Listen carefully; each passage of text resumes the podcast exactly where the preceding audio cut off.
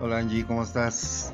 ¿Qué, Hola. ¿Cómo te ha ido con este calor? Hoy está insoportable. Las lluvias. Ay, sí, siento que me ahogo el día de hoy. Es que no, Me no. está bloqueando el calor. Sí, es que llueve y al siguiente día se siente como si estuviéramos en un sauna. Sí, Mm. definitivamente. Y yo que no soporto el calor. ¿Cómo me Ah. dices? No, no lo voy a decir aquí. Me dice la Es- vieja panzona. Sí, porque a mí me molesta tanto aire en el carro, en la habitación, en la sala, en todos lados quiere aire el hombre.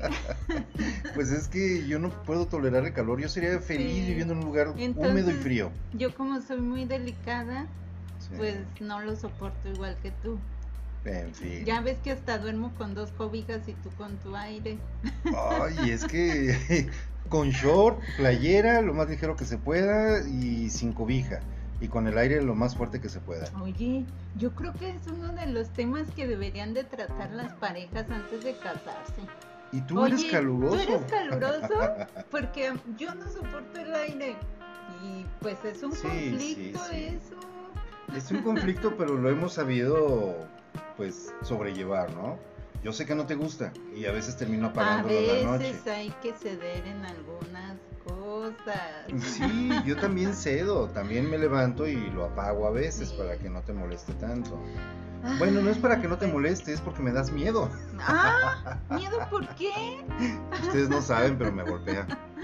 Sí, es más, ahorita voy a sacar el chicote y el fajo. ¿Con qué les pegaban a los niños de antes? ¿Con la chancla? Con lo que Hay fuera, muchas ¿no? cosas, sí. Con un nopal. Pero como ya no estás niño, No, como ya las cosas cambiaron, ya no se puede hacer ya eso. no. Ya no se no puede enseñar a los demandar niños. si te golpeo. No, mejor así déjalo. Mejor di de qué vamos a hablar el día de hoy. Vamos a hablar. ¿De qué se te ocurre? ¿Tienes algún tema en específico, algo que quisieras tratar? Fíjate. Porque yo vengo como que en blanco. Mm, yo, en base a mis películas que he estado viendo, las series, Sí. series coreanas, casi todas han tratado de parejas. Y fíjate que he visto un tema que sale muy a la luz en que no todas las parejas lo quieren tocar, porque de ahí detona sacar algún problema, algún conflicto, porque tocas ese tema en especial. En este caso, no sé, como sobre sus exparejas, por lo que he visto en las mismas series, ¿no? Incluso en, en cosas que ni siquiera tienen que ver con la pareja que está actualmente. Es Sí. simplemente nomás por buscarle un conflicto a la situación. Sí, y uno de esos temas es la confianza. ¿Crees conocer realmente a tu pareja? Mm. Mira, yo soy de la opinión que siempre debe de quedar algo mágico escondido por ahí.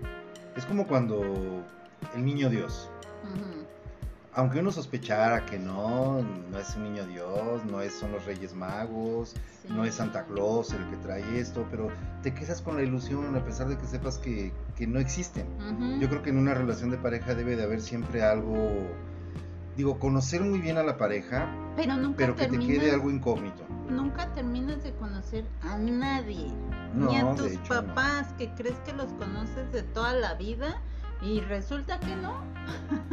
o no sé si tenga algo que ver el que cambia el carácter con la madurez y cambian las personas, entonces ya es otro, Pero hay personas que en lugar de madurar van hacia atrás. Yo he conocido gente que es adulta, muy grande, y resulta que van caminando hacia atrás. Sí, No, no terminaron de madurar jamás. Se quedaron verdes y van más verdes. sí, pero será porque nadie los ayudó o ellos mismos no quisieron reconocer alguna cosa en la que fallaban. Yo creo que es eso, que no quisiste, no sé, madurar emocionalmente, como que te sentiste feliz en, no sé, lo vemos como con muchos, ¿no? Que de repente los ves en televisión y siguen comportándose tal y cual como si tuvieran 20 años. Sí, Y ya están cuarentones, cincuentones y se quieren comportar igual. pero hay un dicho que dice de vejez viruela. Sí, y viejos rabo verdes. Sí, así es que unos retroceden en vez de avanzar, Y sí, ¿verdad? sí. Pero fíjate que de la confianza si no te tienes confianza con tu pareja, no puedes tocar todos los temas que debes de tocar con la persona con la que estás. Temas importantes como el dinero, la familia, este, los niños, los hijos, el tipo de educación que les van a dar. Hay muchísimos temas volando por ahí que cuando no hay confianza no los tocas. Y que se van quedando como que, ah, así las cosas funcionan. Y pues Sí, total. así estoy a gusto. Pero es hipocresía porque por dentro están que se los lleva el coraje, pero lo disimulan nada más. Sí. Y esperan un momento como para contraatacar. Sí. Como hacemos en otro capítulo, la venganza, ¿no? Ajá. Me voy a vengar. No, ahora no voy a su casa. No voy con su familia. Sí. La y todo por no hablarlo. La forma en que resuelves los problemas, ese tipo de cosas con tu pareja, cómo llegar a ese punto sin que explote, o sea, porque la mayoría de las parejas, y yo me incluyo, Ajá. hasta que veo el problema, por ejemplo en el dinero, exploto. Sí. Entonces, ¿cómo lo trataríamos antes de que explote? Oye, amor, fíjate que hay que pagar esto, esto y esto y esto. Y es un tema que da miedo porque dices, si le digo esto y ya tenía contemplado el dinero para otra cosa, se va a enojar. Y si le digo esto, o sea, se la pasa uno pensando en el, se va a preocupar, se va a enojar, este, de dónde salió ese gasto, etc. No, yo creo que, bueno, por lo menos en, en nuestra parte, en lo que se refiere a ti y a mí, yo creo que no tenemos ese problema. Creo que no.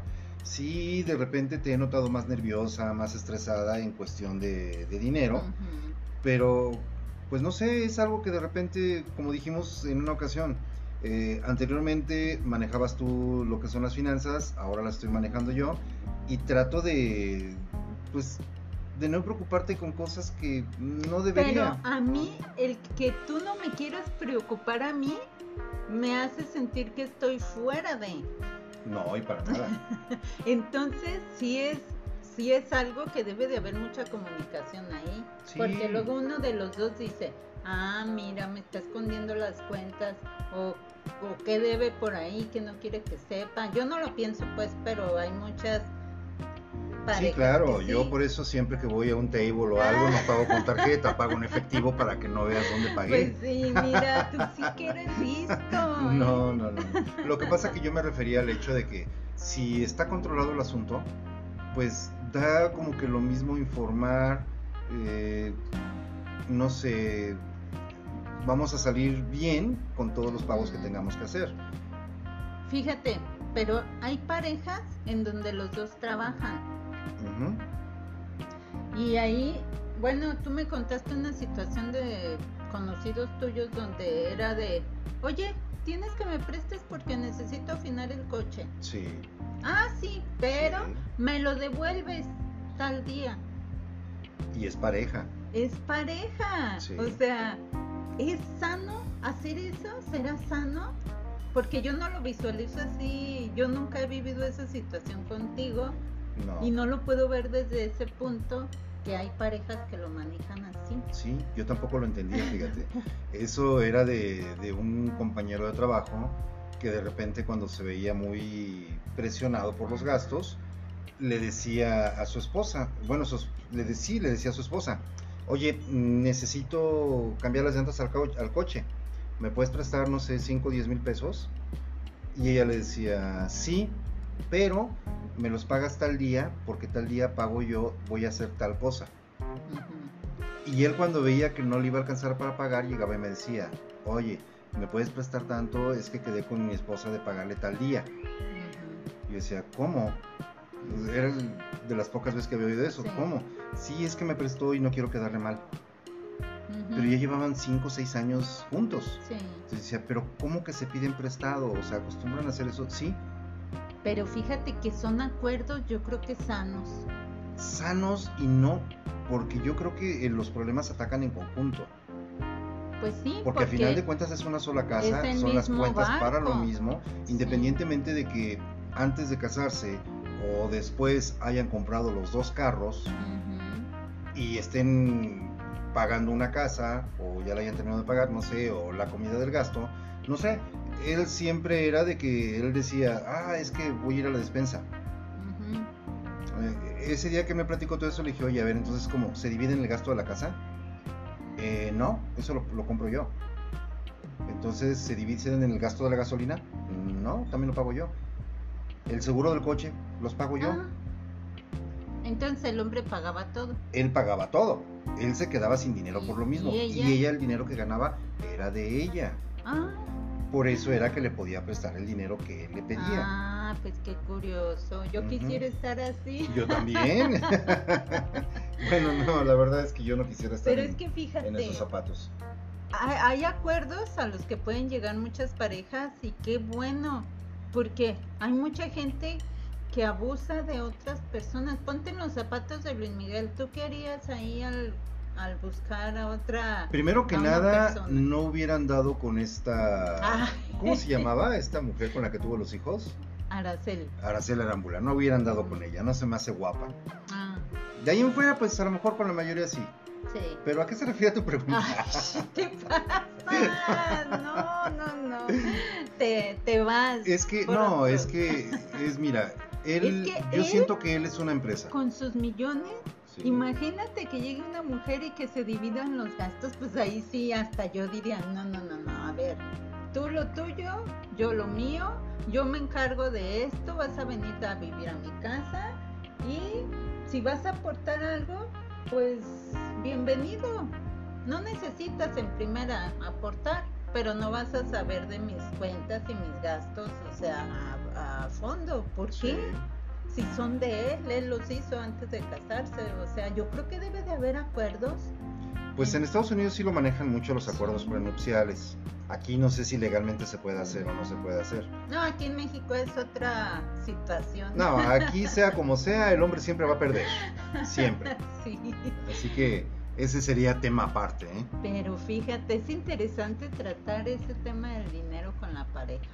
Sí, sí, sí, sí. ¿Sabes qué? Aporto, doy y, y es que también hay que hablarlo. Yo sí le llegué a comentar a él. Ah, ¿sabes? Me acordé también. Mi hermana y mi cuñado también son así. Sí.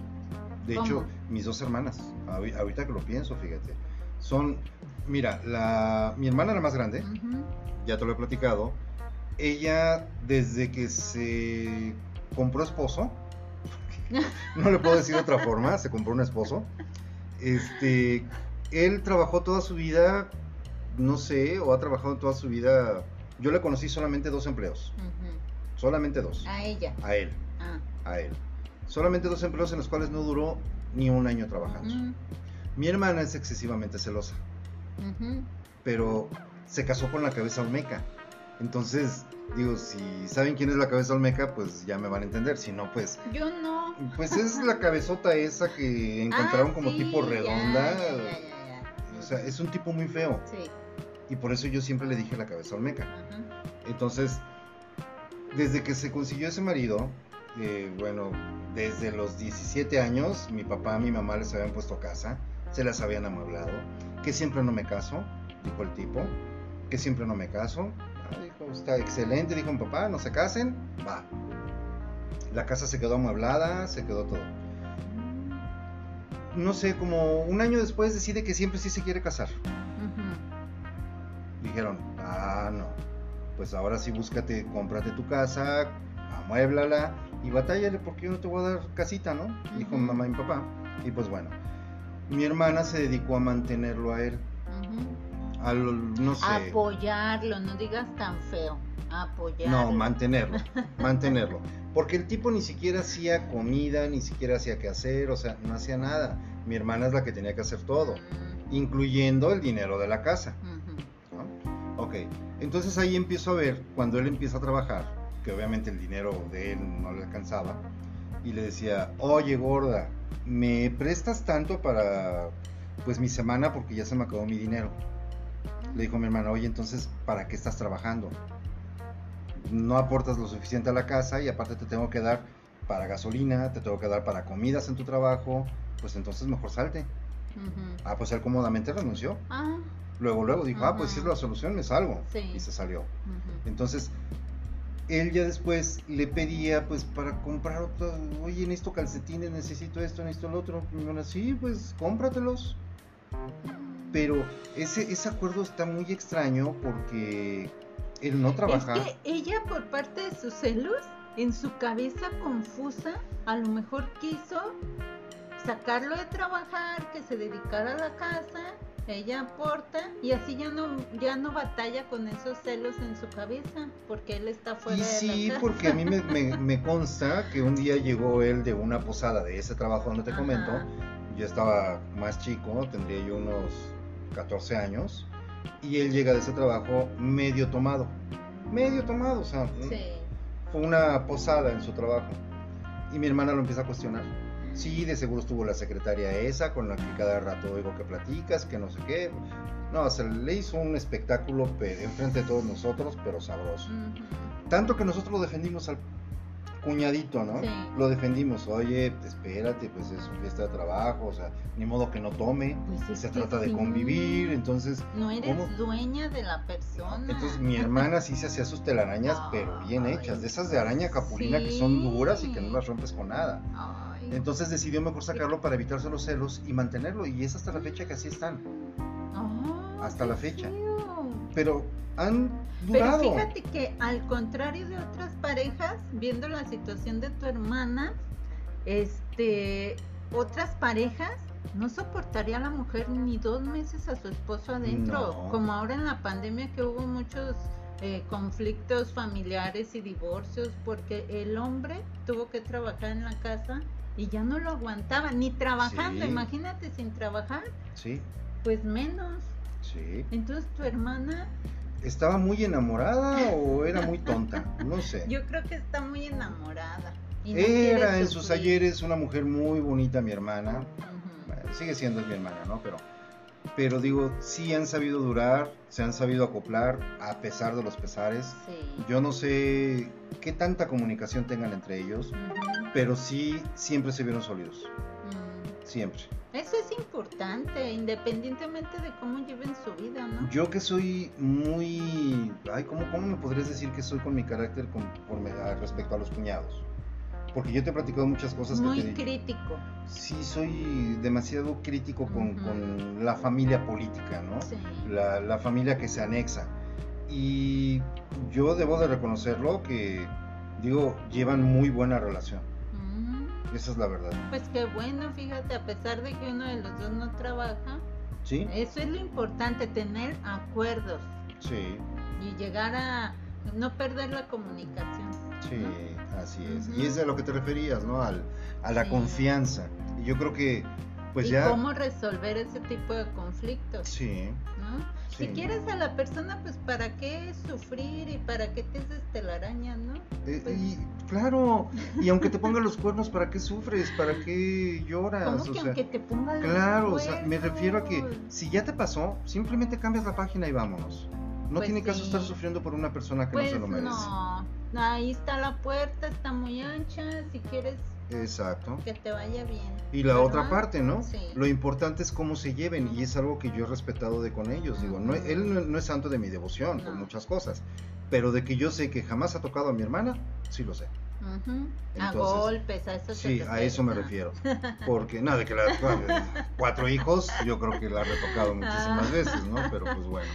Entonces yo le doy más importancia al cómo se han llevado ellos, a cómo se han mostrado en su relación, que a lo que a mí me parece mal.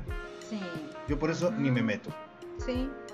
La verdad que cuando Sí. uno se mete Es- es peor para ellos. Claro. que se mete la suegra, los hermanos y cómo te dejas y cómo Sí. puede ser que lo te- que te tenga trabajando el flojo, pues cada quien su vida.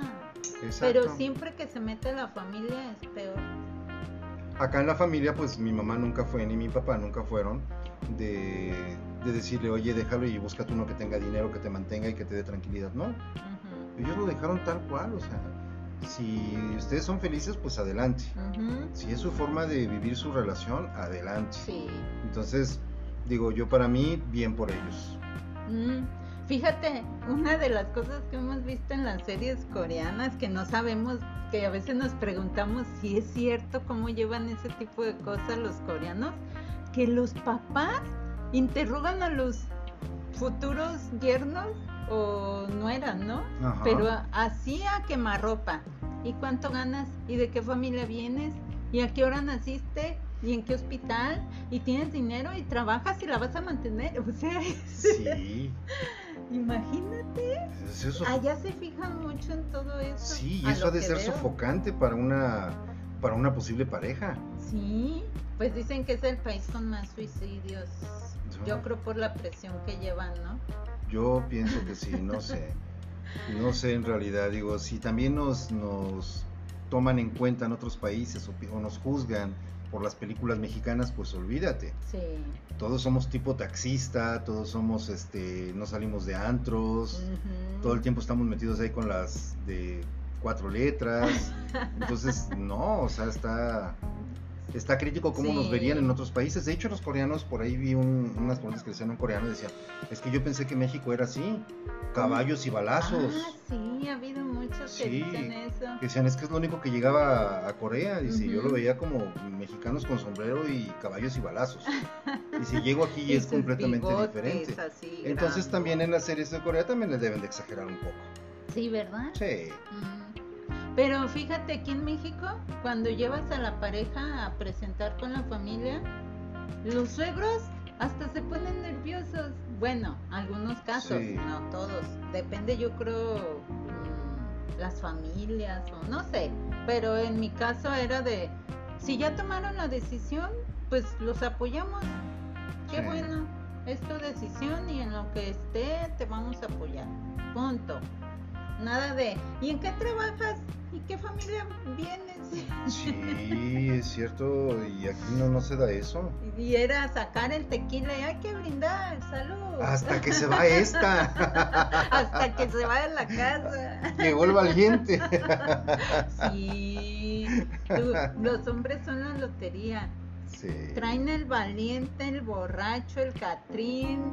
¿Y qué otro? Y el diablo. ¿No sabías eso? No, pero está bueno. Ah, ya ves. Ay, no. Y otro de los temas importantes, ¿Cuál sería? el sexo. El sexo. Ese no se debería de tocar el tema, se debería de hacer y ya, ¿no? No, yo digo que es todo lo contrario. A ver, no sé, a lo mejor de repente eh, la primera noche, Ujú. ok, como que pues vamos a... Fíjate que la primera noche te dan mucha información sobre la persona. A ver, ¿cómo está eso? Ahí ves si es una persona egoísta o es una persona que te incluye. Es como Ah, un juego. sí, claro. Velo como un juego y ahí se da a conocer una mujer o un hombre. Sí. De que vine a lo que vine y punto, no me importa, ya me voy. Pues ahí sí, yo calificaría a una persona empezando desde ahí. Sí, fíjate que sí, es muy interesante el punto porque sí puedes conocer más de la persona, cómo es realmente. Sí. Porque ya estando en el calor se les olvidan muchas cosas. Sí, Ya dejan de actuar y se muestran tal y como son. tal y como son. Sí. Pero yo creo que sí es algo que debe de hablarse. Ah, sí, de que te gusta, de que no te gusta, cositas, ¿no? De Sí. que algo no te parece de la persona y oye, ¿sabes qué? A mí eso no me gusta, yo no lo voy a hacer y si no te gusta así como soy, pues desde, desde ahorita. Ay, no, discúlpame, yo no, es que se me fue y ah, ahí Sí, y va la segunda habla, vez y lo mismo, y va la tercera y lo mismo. Sí. Pero no, yo, yo pienso que sí se debe de hablar y también, no sé, ¿no? El, el hecho no solamente de... Y es que empieza con la confianza, ¿eh?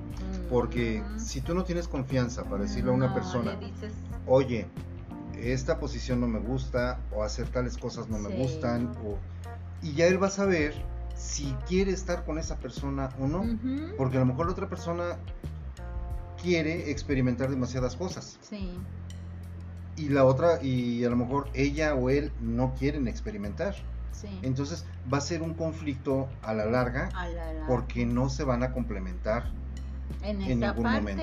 y esa Sí. parte es muy importante en la pareja Te podrías llevar bien en todos los demás Sí, sentidos, pero si esa te falla, yo creo que estás más destinado a tronar que, que a continuar. Igual no, digo, también no sé si el conflicto, si como dijiste las familias, si la forma de ser, si él aporta o no aporta, si tiene aquí un aquí trabajo depende estable. también la religión tus Ah, también, creencias claro. O sea, esas son limitantes para cómo seas también en esa parte de tu vida, Sí. en la intimidad. Porque hay muchísima gente que quiere tener una relación sexual, pero quiere poner todos los santos alrededor.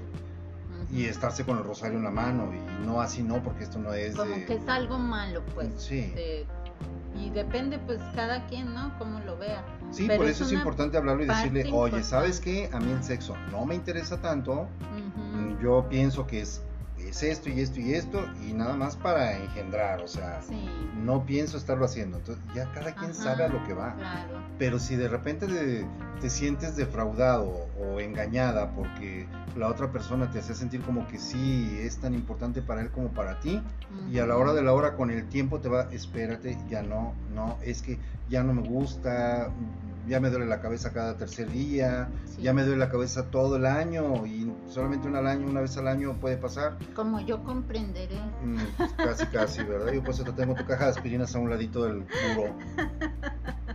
Ay, chistoso.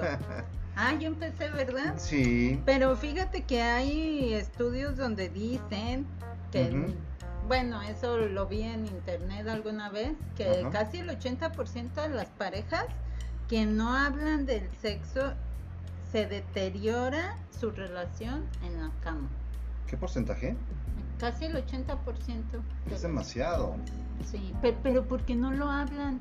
A lo mejor es tú conociste a tu pareja en una noche de copas y se fueron, hicieron y deshicieron y a la hora de casarse ya no tuvieron el alcohol encima y no fue igual. A mí sí me gusta hablar de sexo Sí. mientras estoy y también en la relación.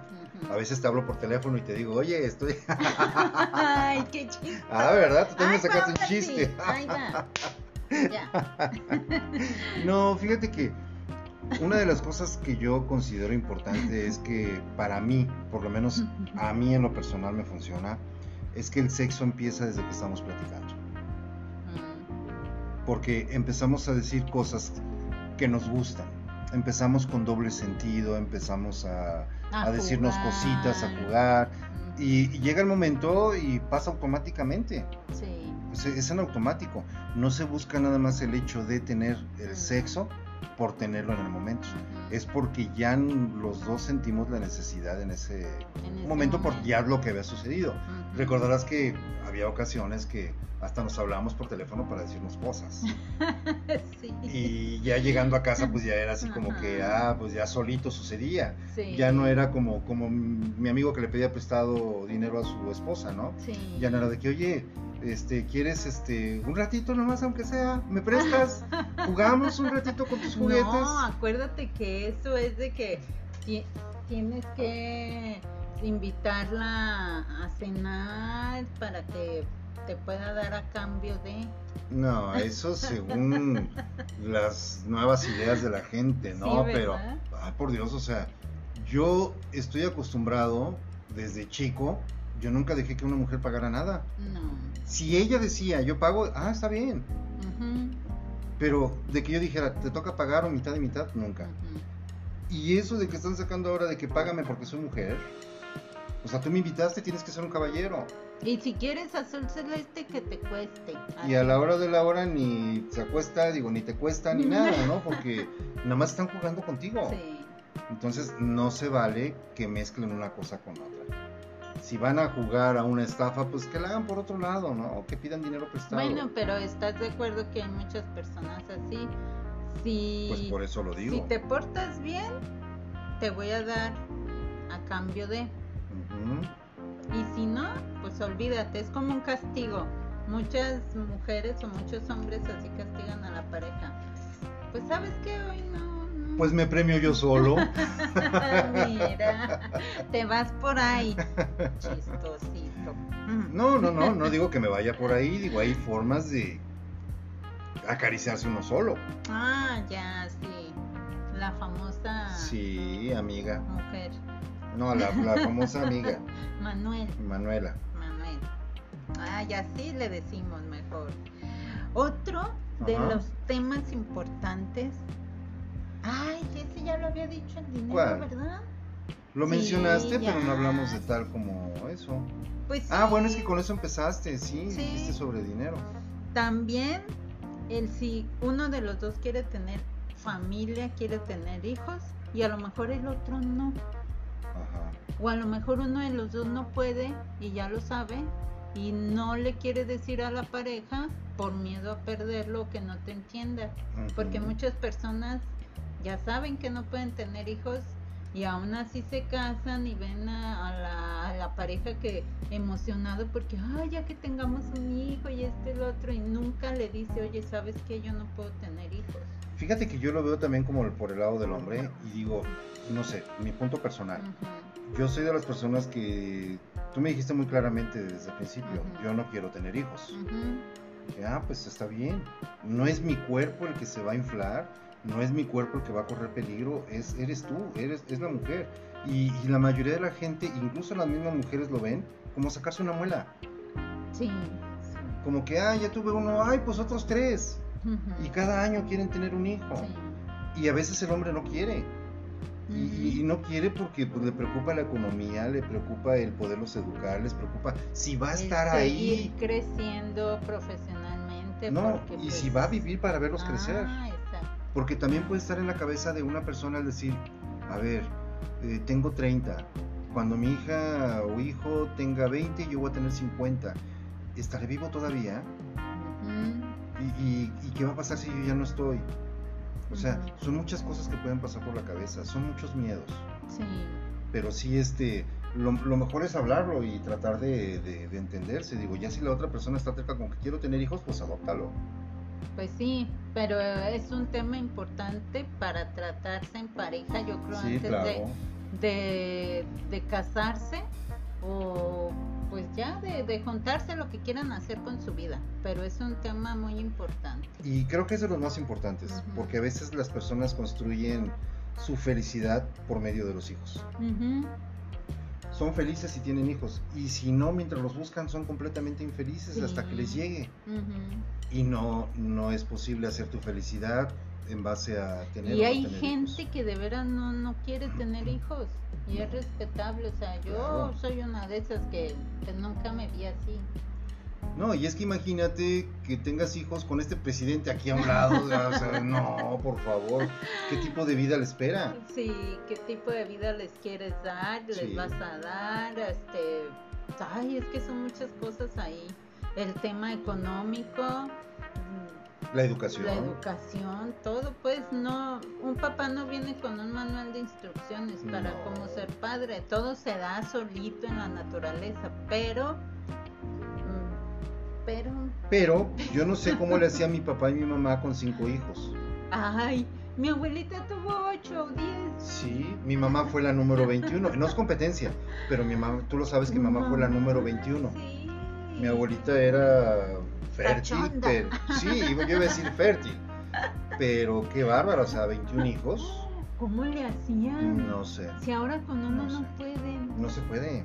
No se puede con uno ni con dos. Mm. Aparte de que los niños de antes venían sin chip. O sea, Éramos venían- digitales. éramos como muy maleables o cómo se puede decir, Mm, manejables, muy Sí, podría ser. mm, porque nos decían, quédate ahí quieto y no digas nada y calladito y ahí te quedabas. Y no peleen. Y con la pura mirada de tu mamá ya sabías que Sí. nada, quietecito. Fíjate, en mi casa nunca nos pusieron una mano encima. Nunca. Y bastaba con la mirada. Sí. Pero mi mamá era de las personas que todo te hablaban, todo te decían. Mm. Mira, esto y esto y esto y por esto y esto y esto, quiero que si estamos en tal lado, Ah, se te comporten comportes. y esto y lo otro. Pero tampoco dejes que nadie te falte el respeto.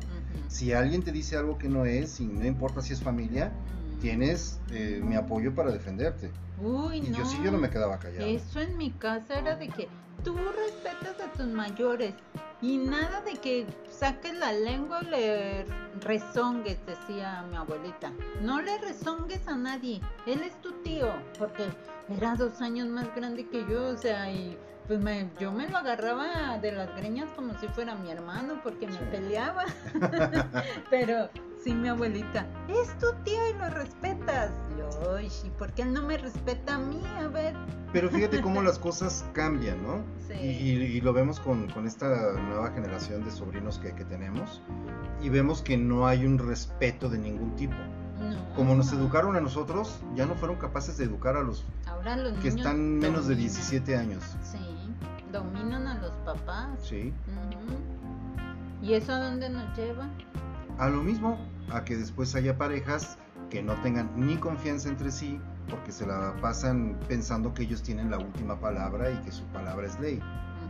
Entonces, digo, se pone en riesgo todo, ¿no? Su posible matrimonio o su vida junto con alguien hasta que encuentren la horma de su zapato, Sí. que sea peor que, que estas personas. Pero, digo, ojalá que no. Ah, y aparte, en este tema de la familia, de si quieres tener hijos o tú no, o tú sí, entra también el tema de cómo te relacionas con la familia de, de tu pareja. Sí, o, o el respetar que no quiere ir a tu casa un día a comer porque, oye, ¿sabes qué? Es que yo ya me siento incómodo porque cada que vamos tu tío o tu tía me, me lanzan indirectas y pues la verdad yo no estoy a gusto ahí. Es más sencillo hablarlo, exacto. pero hay gente que se molesta y Va de mala gana. le pueden decir, oye, ¿sabes qué? El día que te casaste conmigo también estaba incluida mi familia. Así es que o vas o, o qué. Porque no, yo no voy a ir sola. ¿Qué van a decir? O sea, pero ¿por qué hacer aguantar a la otra persona que está en un lugar incómodo? Sí. Por- Porque lo quieren integrar a como de lugar. Pero ese es un tema muy importante porque no siempre Mucho. se llevan bien los nueros, los, los tíos. Las yernas. No, las yernas. es que dijiste los nueros. ¡Ay, los nueros! Siempre les he dicho así. Perdón. Los No. yernos. Y es que es cierto, fíjate Sí. que a veces puede ser que sea sencilla la relación con tus suegros, Sí. pero a veces los tíos, los hermanos de la mamá o del papá, te pueden hacer pasar momentos incómodos. Sí. Y, y ellos ni siquiera son tan directos, ¿no? A, a mí me llegó a pasar que de repente era así de, ah, pues, ¿y tú qué? ¿A qué te dedicas o qué haces en tu vida? Ah, no, pues hacía esto, pero ya me fui. ¿Pero cómo? Ah, O sea, si quién se quiere salir de esa empresa, ¿por qué tendrías que salirte? No lo entiendo. O sea, o te corrieron o qué. No, yo pero renuncié ¿por porque qué quise. tienes que dar explicaciones a terceras personas? O sea, De hecho, fue porque fue no. mi segunda visita. mm, Fue mi segunda visita y yo no los conocía a, a esos tíos. Y, y era un estarme preguntando, pero como, híjole, todo el mundo atento a lo que la otra persona decía. pues sí. Y cuando le dije, no, para mí no es tan dinero, no es tan importante ni el dinero ni una empresa. Dije, el que es buen gallo donde quiera canta. Le digo, y fue mi decisión y decidí hacerlo. No, pues está muy mal, que no sé qué tanto. Y ahí fue donde mi suegro dijo, oye, oye, ¿no viste lo que dijo? ¿Qué? ¿Qué dijo? Que no les es importante ni el dinero ni un- el nombre de una empresa. A veces es más importante el amor Y la salud. y la salud. Entonces, digo, yo me sentí ahí como que dije, ah, o sea, me apoyó, ¿no? Entonces ya hubo tranquilidad. Sí. Pero siempre surgieron cositas así que yo no las consideré como problemas, ni tampoco dije, ah, yo ya no voy, no quiero, me molesta, o sea, no, yo lo hablé, lo dije. ¿sabes qué? Pues fíjate que pasó así, así, así, me sentí muy incómodo. Sí. Como una vez que me confundió un tío tuyo. Ay, sí, con un ex mío. Sí. Y te reclamó. Y me reclamó a mí. Oye. Es que este señor, su tío, pinta. pinta al óleo. Sí. Y a mí la verdad sí me han gustado algunos trabajos que he visto de él, pero yo nunca había visto, ni, bien- ni nunca me había metido a su, ¿cómo le dicen? ¿Donde pintan? Pues a su bodega, a su estudio. A su estudio, ¿no? Donde él pintaba. Y de repente un día, en una fiesta, ya pasadito de copas, me dice, es que tú una vez me criticaste mi pintura. Caray, no, yo ni siquiera sabía que pintaba. ¿Cómo no? Tú me dijiste esto y esto, que mi técnica estaba mal y que fue que vino. Y yo, no, señor, Ah. claro que no, yo no fui. Y me empecé a reír, Sí. pero nadie decía nada. O sea, nadie en tu casa dijo no era él ni nada por el estilo. Yo lo supuse, Sí. yo lo supuse, dije, probablemente me esté confundiendo con, Con, su ex. ex. Entonces dije, no, de verdad que no. Digo, mire, de hecho mi mamá también pintaba muy bonito y esto y lo otro, pero jamás opiné porque yo no conozco nada de pintura. O sea, no sé nada de la pintura. Puedo decir que me gusta cómo se ve una imagen, Sí, fíjate, pero no sé nada. yo no estaba en ese momento para No. desmentirlo hasta ya mucho después que le dije, oye, oye, oye, Unos años después, una vez sí. le reclamaste a él y no era él, era otro. Ay, ¿en serio? Sí. Pero fíjate, en, en lo de las familias hay que ver hasta qué punto les vas a permitir o no intervenir en tus decisiones y en tu vida. Sí. Hasta ese punto hay que llegar a veces para no tener problemas en la pareja. Sí, es que hay, hay muchas, y yo lo he visto, te digo, con amigos, familiares, eh, familiares directos, primos, primas, que de repente era lo que su mamá dijera, era lo que tenía que hacer. Ujú, Y el marido se tenía que aguantar, o la esposa Sí. se tenía que aguantar. Ujú. Es todo el año nuevo, Navidad, cualquier día festivo es primero en mi casa y después en la tuya. Ay, sí, ese tema es bien difícil. Sí. Fíjate que yo por eso no me quería casar. Ajá. Sí, es parte de.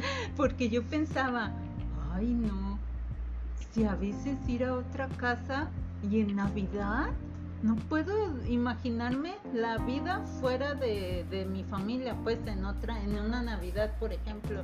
Sí. Y yo decía, ay no, mejor ni me caso, qué flojera. esos, esos temas de la familia que ahora acá, no, ahora ya, ay, ahora vamos al cumpleaños de fulanita en la casa de mis papás. Y yo decía, ay no, si a veces a ir a las casas de mis amigas me causaba un conflicto porque pues no es igual estar con mi amiga platicando y en la pachanga que ir a una casa y ponerte ahí en una pose, fingir a veces, porque es- no, Porque a veces sucede que no conoces no a nadie. encajas, y ¿no? no conoces y a aparte nadie. que no encajas en ciertas, Sí. con ciertas personas. Sí, yo por ejemplo siempre he sido de los que tratan de, de adaptarse a, a las personas a como son. Ah, sí, uno se adapta, pero es muy incómodo. Y yo decía, Sí. ¿por qué tengo que vivir este momento tan incómodo pudiendo estar en otro lado?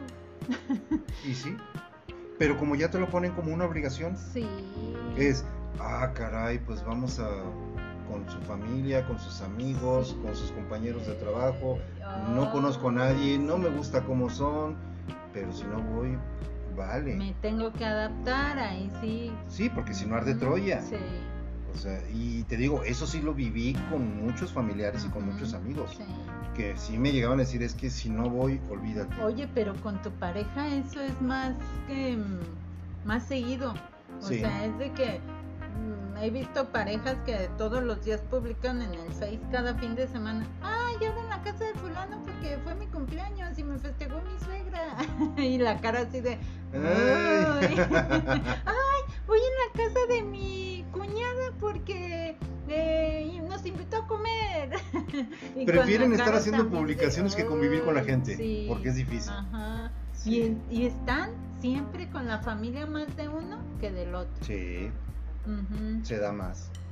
Pero ay, es un tema muy difícil.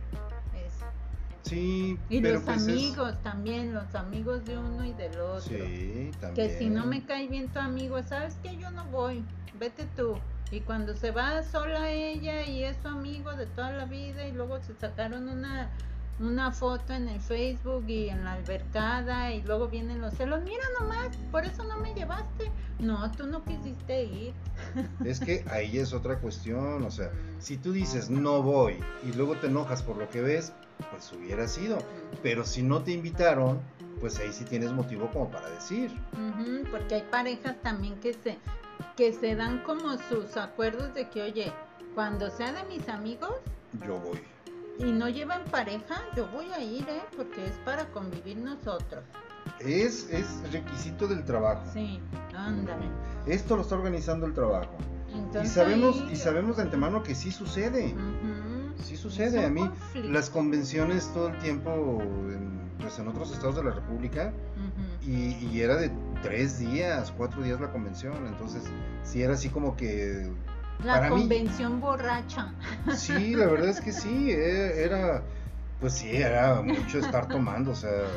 Pues un hotel entero para todo el equipo de trabajo, mm. pues sí te das cuenta de la magnitud, ¿no? Y, desde que bajabas del elevador te empezaban a dar. Borrachos. Y si el cierre era a las 12 de la noche, pues olvídate. 7 de la mañana empezabas, que si la alberca, que si el, la foto, que... Sí, y uno pensando que vas de trabajo y vas todo... Es de trabajo, que ya no te acuerdes de nada después de las 3 de la tarde y ya es otra cosa, pero es de trabajo. Ah, bueno. Pero sí. Por eso yo digo, sí son reales, pero también hay que informar. Hay que decir, oye, ¿sabes qué? Digo, no porque sea hombre y tú seas mujer, yo no tenga el valor de decirte, oye, eh, la convención va a ser en Cancún. Este, pues sí, mira, realmente es así. Sí. Es todo el día. Sin embargo, estamos tomando durante el día. Que si la cerveza, que si los vinos, que si esto, que si el otro. Independientemente de que no tomen, un hombre que se la pasa trabajando, como en la serie, también ahí voy a mis series coreanas, me van a odiar, pero bueno, es que veo los casos ahí que son reales, del señor que se la pasa trabajando día y noche metido ahí en el, hasta duerme en el trabajo y la señora no lo entiende. Es que tú dedícate a tu trabajo, ya mejor vete de aquí, tienen una hija y la hija pues no, la mayor parte de su vida no lo trató porque él se la pasaba viajando y fuera de su casa, pero era trabajo. Y si él no hubiera trabajado así, ellas no hubieran vivido así como viven. Y eso no lo entendía la mujer. No, y muchas mujeres mexicanas, eh, japonesas, de donde tú quieras, no lo van a entender. Nunca lo van a entender. Pero es un tema importante antes de casarte con alguien, como los pilotos. Es un caso también que pues es importante porque o las aeromosas se la pasan viajando. Entonces cuando ya ves una vida con esa persona, es importante decir, ¿qué espero de esta relación? A mí me gusta estar sola, de repente voy a aguantar a esta persona así viajando todo el tiempo. No. Es mejor decir no antes o sí y aguantar, o sea, porque es el estilo de vida que te va a dar y que vas a vivir tú. Pero muchas de las veces cuando le dices a la otra persona, fíjate que viajo demasiado, y te lo voy a decir porque a mí me pasaba. Yo también llegaba a conocer gente y era de que, oye, ¿sabes qué? Yo viajo, eh, no sé qué día voy a salir, ni sé qué día voy a regresar. O sea, bien puedo durar un día, como puedo durar 3, 4, 5, 15 días, no lo sé. Pero mis salidas son de repente. O sea, de repente me podrían decir, ah, este, ah, ve tal cosa porque está pasando tal cosa en, y no sé, ahorita. Eh, y, te vas ahorita a las 3 de la tarde y ya está todo, tus viáticos, esto, lo otro, y te tenías que ir, es trabajo.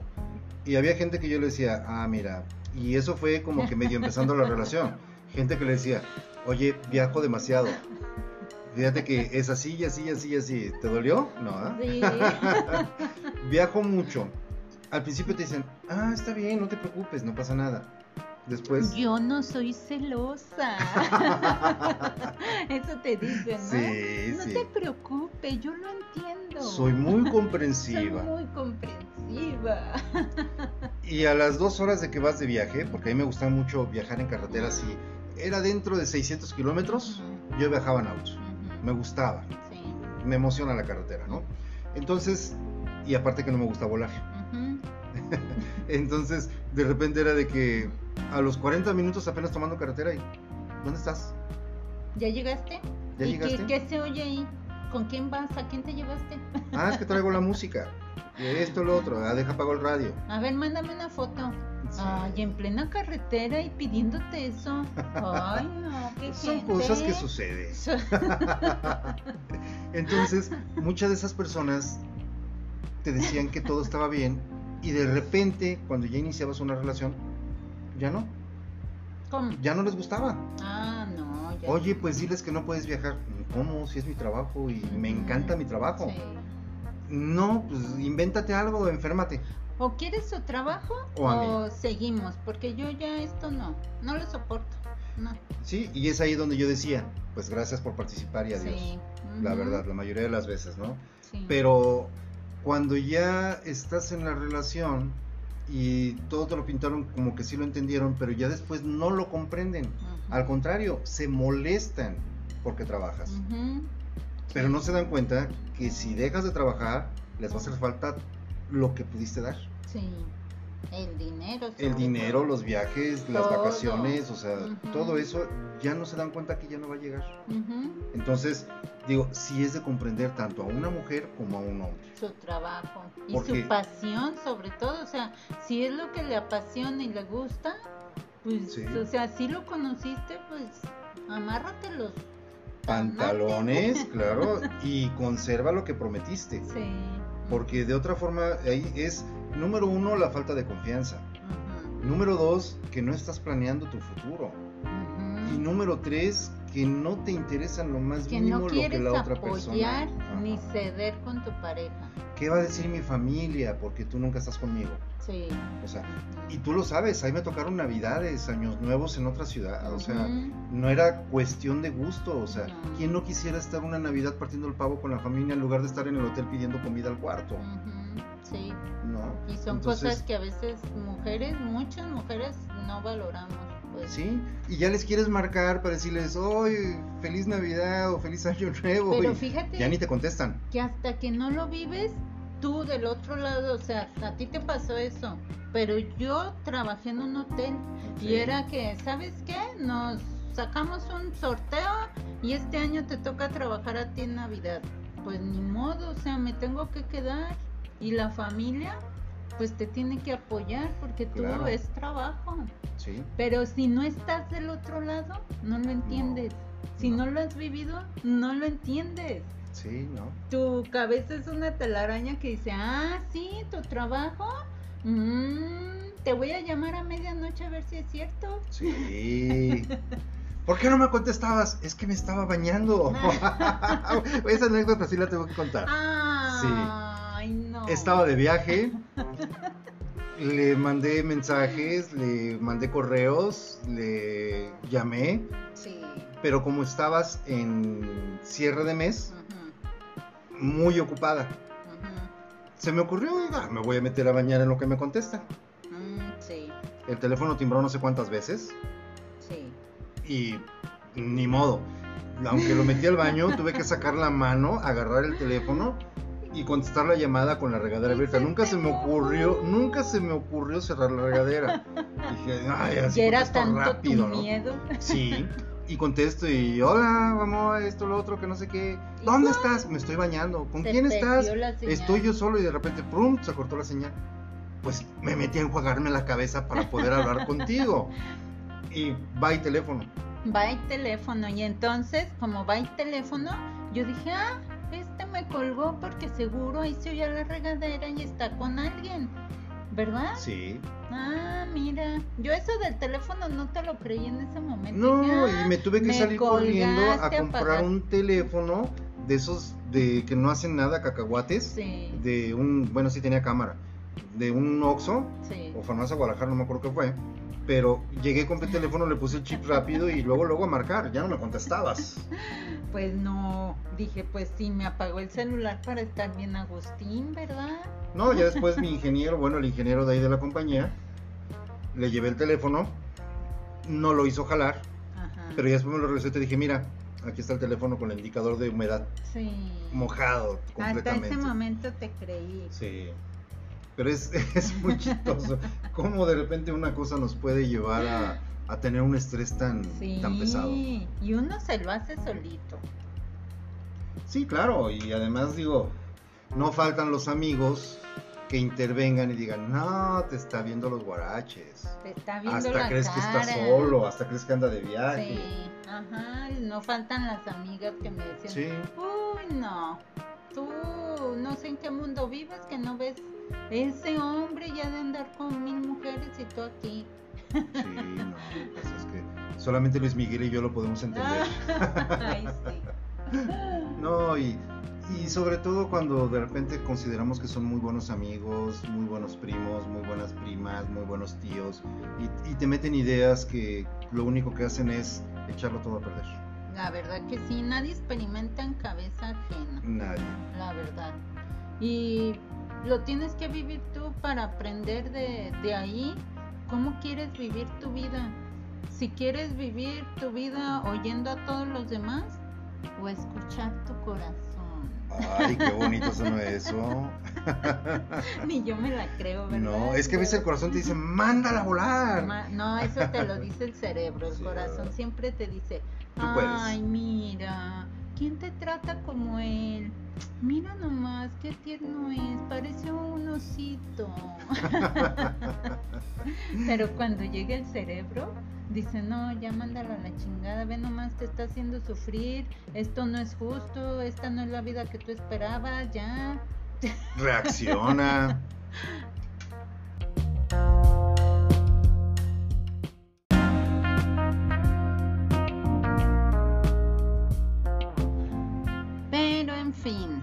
entonces hay que hacerle caso a nuestro corazón. Sí, sin dejar a un lado la razón también. Sí.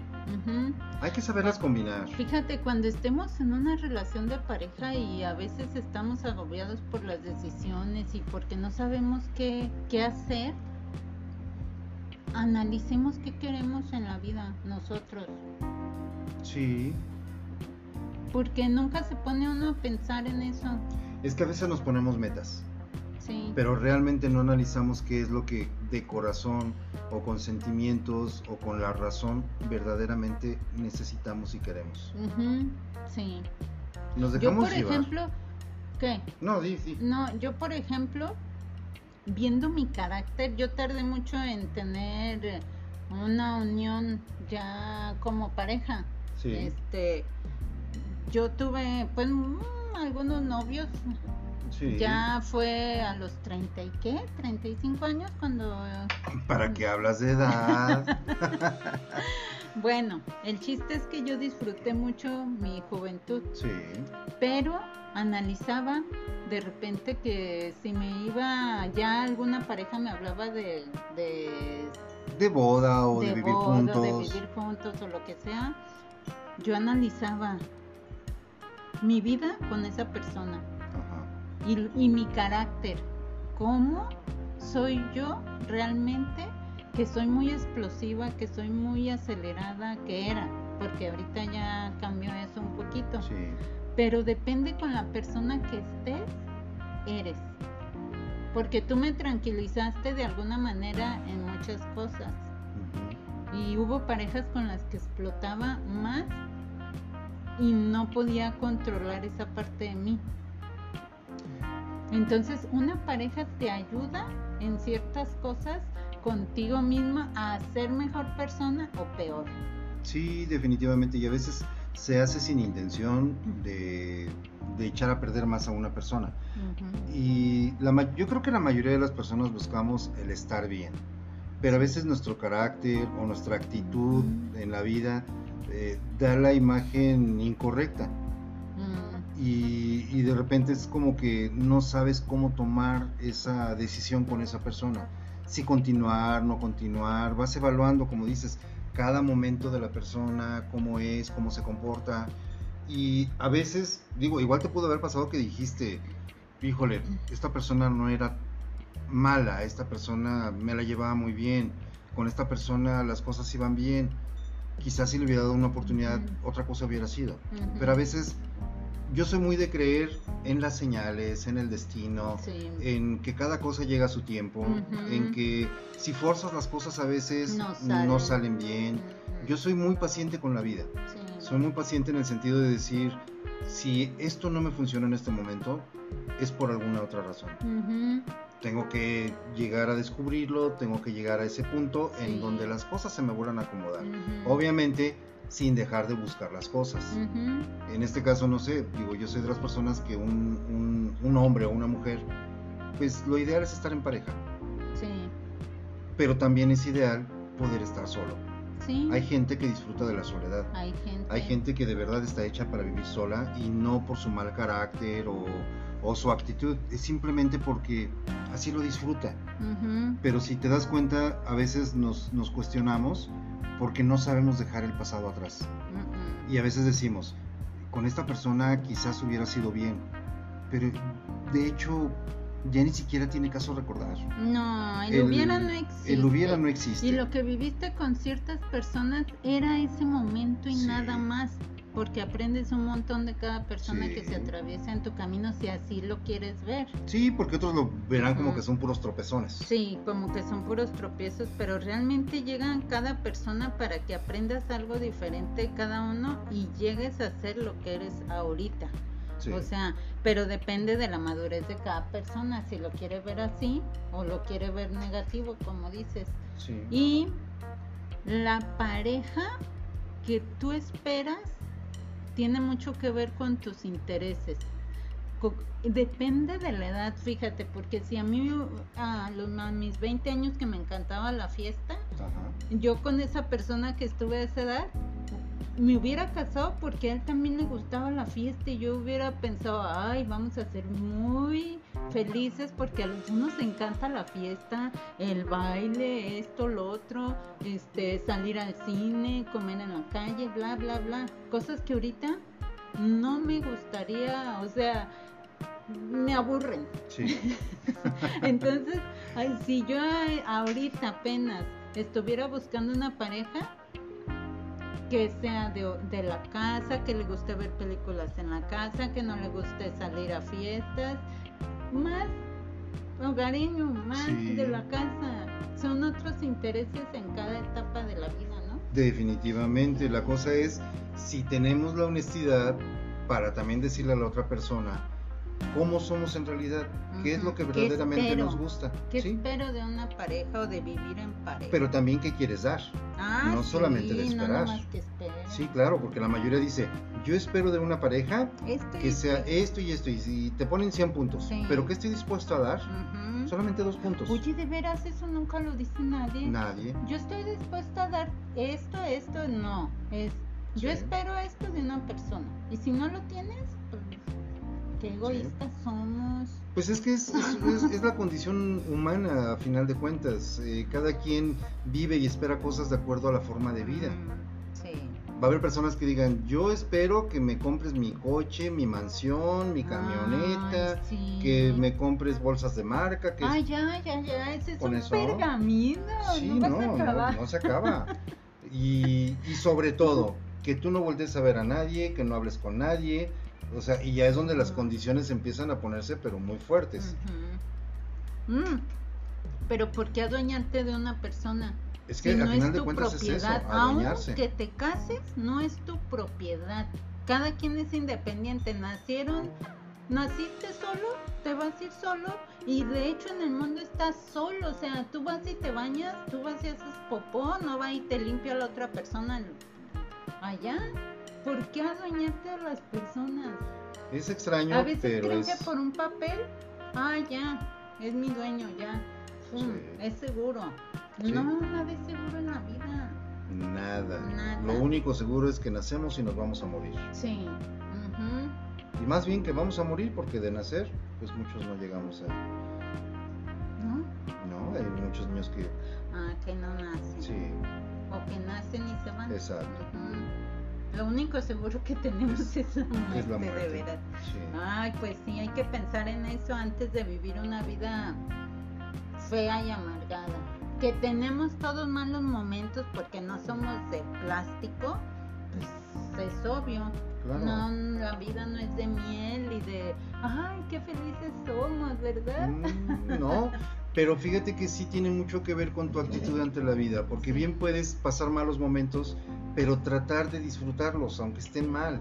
Mira, eh, en, en mi casa, lo he dicho muchas veces, en mi casa era de que si no teníamos dinero, nos íbamos a Acapulco, nos íbamos a la playa, a Vallarta, a donde fuera, Sin dinero. sin dinero, no importaba, o sea, era de que no había dinero, ajá, no, pues hay que hacer esto, hay que disfrutar, o sea, no cerrarse. no cerrarse a, a- a llorar por lo que no tienes. Sí. Es, ok, no tenemos dinero en este momento, vámonos a descansar, Qué a disfrutar de la vida y entonces ya después veremos qué hacemos. De ahí salen las Y ahí salen las oportunidades. Ujú. Mi papá siempre tenía una suerte y mamá para encontrar esas oportunidades en cualquier lugar donde estuviéramos. Ujú. Que lo que era un viaje de vacaciones como para olvidarnos de que no tenían dinero, para llenarse los bolsillos nuevamente de- con el trabajo.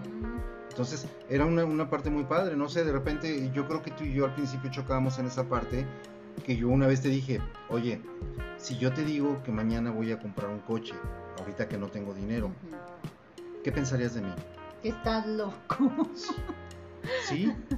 Y es que Sí. yo lo aprendí a vivir así, Ajá. que mi papá de repente era de, mm, nos vamos de viaje, pero este coche no le tengo confianza, voy a comprar uno. Y mamá le decía, sí, ve, pero uno bonito, ¿eh? Se iba en papá y regresaba con carro. Pero tu mamá no le decía, ay, jajaja. Jamás, ¿Cómo crees que vas a ir a comprar un carro? O se jamás. burlaba, o- Así lo sacara a crédito, pero mi papá regresaba con el carro. Y si no, lo rentaba, pero tenía carro. O sea, decía, se este viaje es para irnos. Fíjate pero lo rentaba que, por 5 o 6 meses. lo que es la mentalidad, Sí, porque a mí me, me hicieron de otra forma, de que cuando no había dinero, no había ni un dulce. O sea, mm, ay, que quiero esto para la escuela. Ay, no hay dinero. A ver, fulanito, ¿tú tienes plastilina? Ah, dásela. Ay, pero esta ya está usada y está revuelta. Pues ni modo, no hay dinero. Punto. Agarraba lo- los sobrantes del tío, de, de mi hermano, de quien fuera. Y, pero Sí. no había dinero. Y fíjate que es otra de las cosas que yo recuerdo con mucha emoción, con mucho gusto. Bueno, no con gusto, con, con- me, me llena de felicidad recordar esos momentos. Que era que un día que no había dinero, Ajá. de esos días que dices, son, yo nomás recuerdo que decía mi mamá, oye, no tenemos dinero, voy a ver qué invento para desayunar. Y mi papá, ¿qué quieres que te traiga? Pues lo que te alcance. Mi papá llegaba con masa, llegaba con esto, y nada más sabíamos el sonido de... Las gorditas. Y era una felicidad. Y encontrabas en la mesa, porque a mi mamá le encantaba hacer salsa molcajete, un molcajete lleno de salsa bien picosa como nos gustaba a todos, con un café caliente, unos huevos ahí al gusto, no sé, como fueran revueltos a la mexicana, un plato de frijoles, un pedazo de queso y órale, a comer con tortillas recién hechas. Era lo mejor cuando no había dinero. Pero eso era comer como pobre, pues No, era comer por con lo que había, con lo que no había. A veces eran, no sé, papitas Es lo más guisadas rico con, con cebolla con- y, sí. y en taquitos y ahora le vamos a taquear. E- Esos eran momentos que nos sentábamos todos a la mesa, todos mis hermanos y yo. Yo, no sé, tendría siete, seis años. Pero así momentos como eso, tengo millones de recuerdos como ese.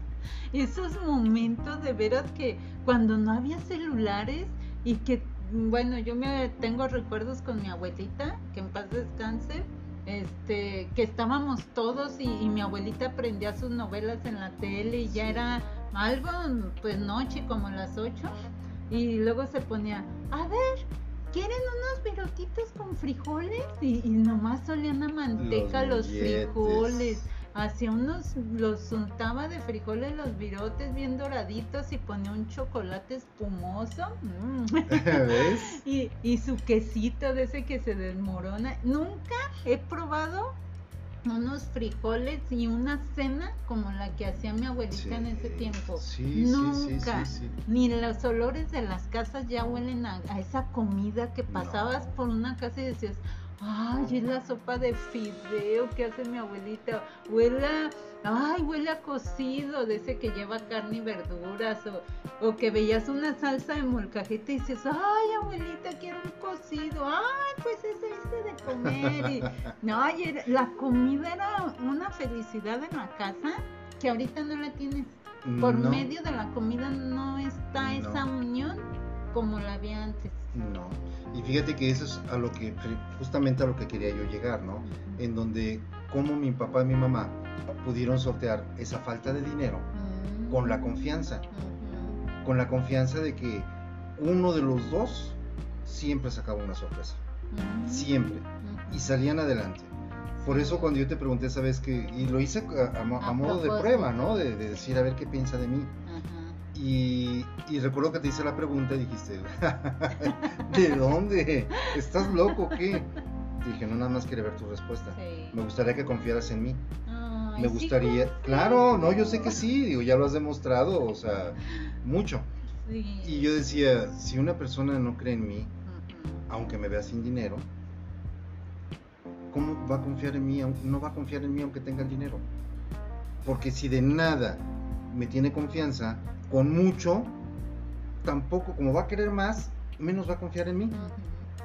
O sea, porque siempre le va subiendo en el estándar. Sí. Ok, ¿es plata? Bueno, ahora que sí quiero que sea oro. Ah, es oro, pues quiero que sea titanio. Sí. Entonces siempre la vara se va subiendo, se va subiendo. Entonces, si logras estar con una persona que confías tanto en esta persona que te dice, tú no te preocupes, esto sale bien y lo sacamos adelante. Sí. Y a veces no confían en ti en ese sentido y, te llevan a crear un vacío en ti, mm. aunque tú tampoco confías ya en ti. Sí. Y, y, llega a pasar, la gente pierde su confianza en sí mismo. ¿Y todo por qué? Porque las otras personas no creen en ti, en lo que eres capaz de hacer, en lo que puedes levantar. Es que tú no sabes. va a pasar. Algún día vas a encontrar una mujer que confíe en ti. No, es que yo estoy diciendo que tú sí confiaste en mí, a pesar de que te dio risa. Y recuerdo que esa vez yo te platiqué cómo eran las cosas eh, con nosotros. Sí. Que te decía, es que a ver, o sea, mis papás llegaron a tener el problema de repente de que decían, hoy no hay dinero para nada vámonos a tal lado. Y yo así aprendí a vivir. Como, ¿para qué me preocupo si sé que voy a salir adelante? Y no me refiero a de, ay, pues me voy a acostar en el sillón y me voy a rascar, ahorita llega, toca a alguien y me trae dinero. No, no, es simplemente si alguien te tiene confianza, te esmeras, luchas, le buscas. Pero cuando no confían en ti y todo te lo atacan, híjole Fíjate que hace ratito leí un comentario en Face, ¿no? Uno de los grupos que sigo. Ah, no sé si es de biodescodificación, creo que sí, porque la muchacha decía, ay, ¿qué puedo hacer? Por favor ayúdenme, porque yo amo mucho a mi marido, pero últimamente ya todo lo que él hace o no hace me molesta. Ya no, no, no puedo, ya no acepto nada de él pero lo amo. O sea, dije, ay, ¿cómo, cómo está eso? o sea, cuando ya te molesta todo de una persona, ya no lo amas, ya todo le achacas, todo le, le echas en cara, le reclamas. Sí, ya se convierte. Pero le quieren echar la culpa a, un trauma que traen y que por eso ahorita quiere una ayuda de biodescodificación para ver qué problema trae ella. Pues mira, es probable que con alguna situación la haya detonado su trauma o alguna cosa que haya traído del pasado. Digo, a veces uno nada más lee el comentario, pero no sabes si él hizo algo por lo cual ella ya estuviera tan molesta con él. Y sí puede ser que ese algo le hubiera detonado y le hubiera sacado a flote algo que le molestó desde siempre. O le pasó. O le pasó, ah, ¿sí? Puede ser. Es, es, como decir ahorita, ¿no? ¿Saben qué? Ayúdenme, si hay un psiquiatra por ahí, ayúdenme porque creo que tengo algún problema, porque no estoy contento con la vida. Sí, me, he encontrado muchos comentarios de eso también, sí. Ya ves que ahorita están en moda las páginas de de biodescodificación, de sanación del alma, de sanación espiritual, de todos esos temas, de mm, metafísica, de los ángeles, todo eso.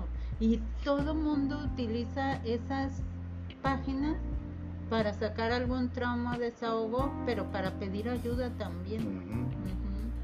Pues es, mira, se pueden convertir en, en una ayuda verdadera pero también te pueden llevar hacia abajo, porque no en, en redes nunca vas a encontrar Ah, algo no, bueno. encuentras de todo, encuentras desde ataques a la persona que está publicando algo que, ay, o sea, ponte a vivir, ya ponte a hacer algo para que le encuentres sentido a tu vida o no sabes por lo que está pasando esa persona. No, para la gente es algo muy sencillo, pero si una persona se atreve a escribir ese tipo de cosas, ya está tratando de salir adelante.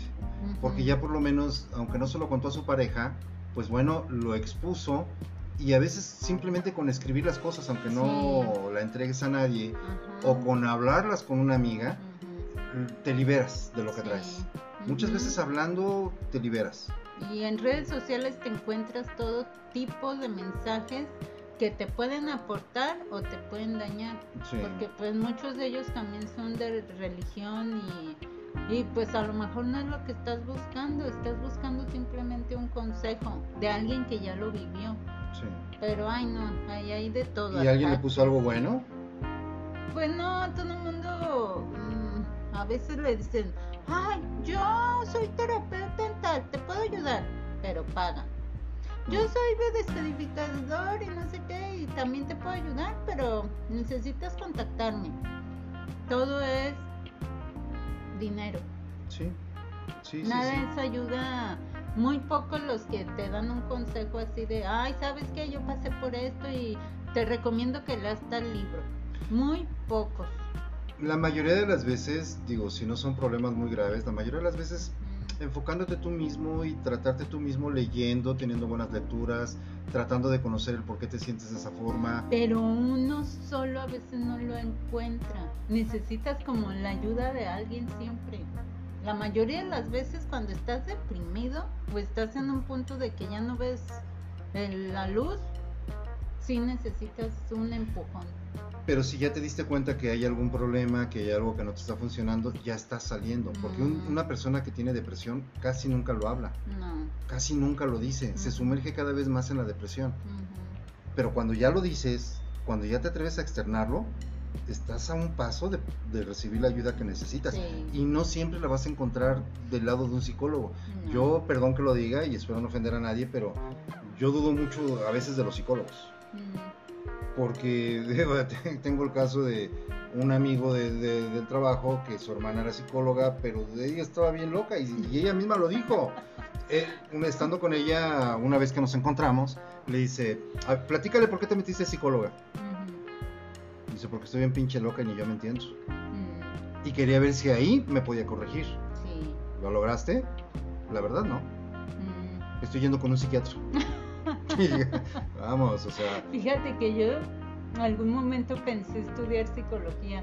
a mí es Pero algo que me, me porque gusta yo- mucho.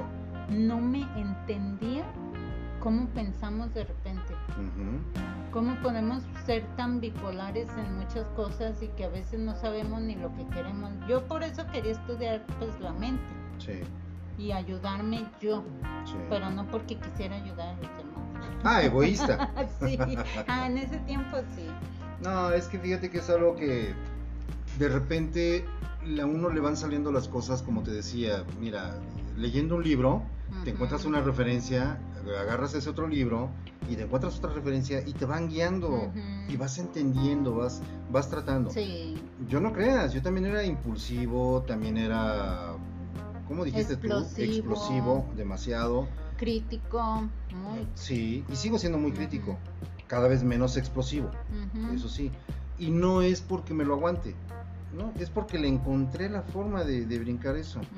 Yo para mí hacer un coraje no tiene caso. No. Yo trato de llevar mi vida sin hacer corajes. Ujú. Tú lo has visto de repente que en- andando en la calle en el carro algo sucede y yo hasta me da risa. digo, "Ah, Sí. por- eso ya lo pasé yo. Yo no lo he podido Eso yo ya lo viví y no lo quiero en mi vida de nuevo. Sí. Y seguimos hablando de Sí, las sí, parejas. sí, sí, estamos en eso. Eres problemático con la pareja y aquí hay otro tema. La diversión que se enfocan en lo que le gusta a cada uno. Ah, este creo que ya lo toqué también este tema de que si no Sí querías ver películas, en común, sí. Bueno, entonces otro de los temas sería los valores de cada uno. Ok. Antes de comprometerte, hablar porque es importante la religión, este, la política, el crecimiento personal de cada uno. La economía. Es vital conocerlos y entenderlos, pero no forzarte a integrarte a una, pues por ejemplo a la religión, Sí, en caso de que sean diferentes. sí. O que sea la misma, pero que la otra persona lo vea como que es algo mm, más importante que tu misma relación. Sí, Porque hay gente que es fanática de la religión. sí. Y no hablo de ninguna, es de cualquier religión. Incluso de los deportes. Son tan Ah, fanáticos de los deportes que no toleran si los criticas. Sí, Entonces, sí es muy bueno, ten- eh, como dices, en la parte de los valores, tener el- la mente abierta, tener un buen criterio y saber expresarle a la otra persona qué es lo que a ti no te gusta o qué es lo que sí te gusta. Porque si a final de cuentas vas a llegar y, va- y me vas a decir, adoro el béisbol y a mí no me gusta. Y quieres que me chute tus partidos de béisbol o fútbol americano, Ay, decir, no, "Oye, gracias. Es que yo te diría, ¿va, va a haber béisbol? O como ahorita el box. Sí, Este, ¿Vas a ver el box? Ah, yo voy a pintar un cuadro. Voy a hacer Exacto. otra cosa. es, es- es exactamente encontrar que dentro de tu relación de pareja encuentres la libertad para hacer las cosas que te gustan. Pero qué padre que los dos puedan compartir algo en común. Por Ah, ejemplo, sí. que a los dos les gustara el béisbol, hasta se van a los, este, ¿cómo les dicen? En- Sí, partidos. a los partidos. estadios, juntos. ajá. Comparten eso. Sí, es muy padre, pero, Pero no siempre está. pero no siempre se puede dar. No.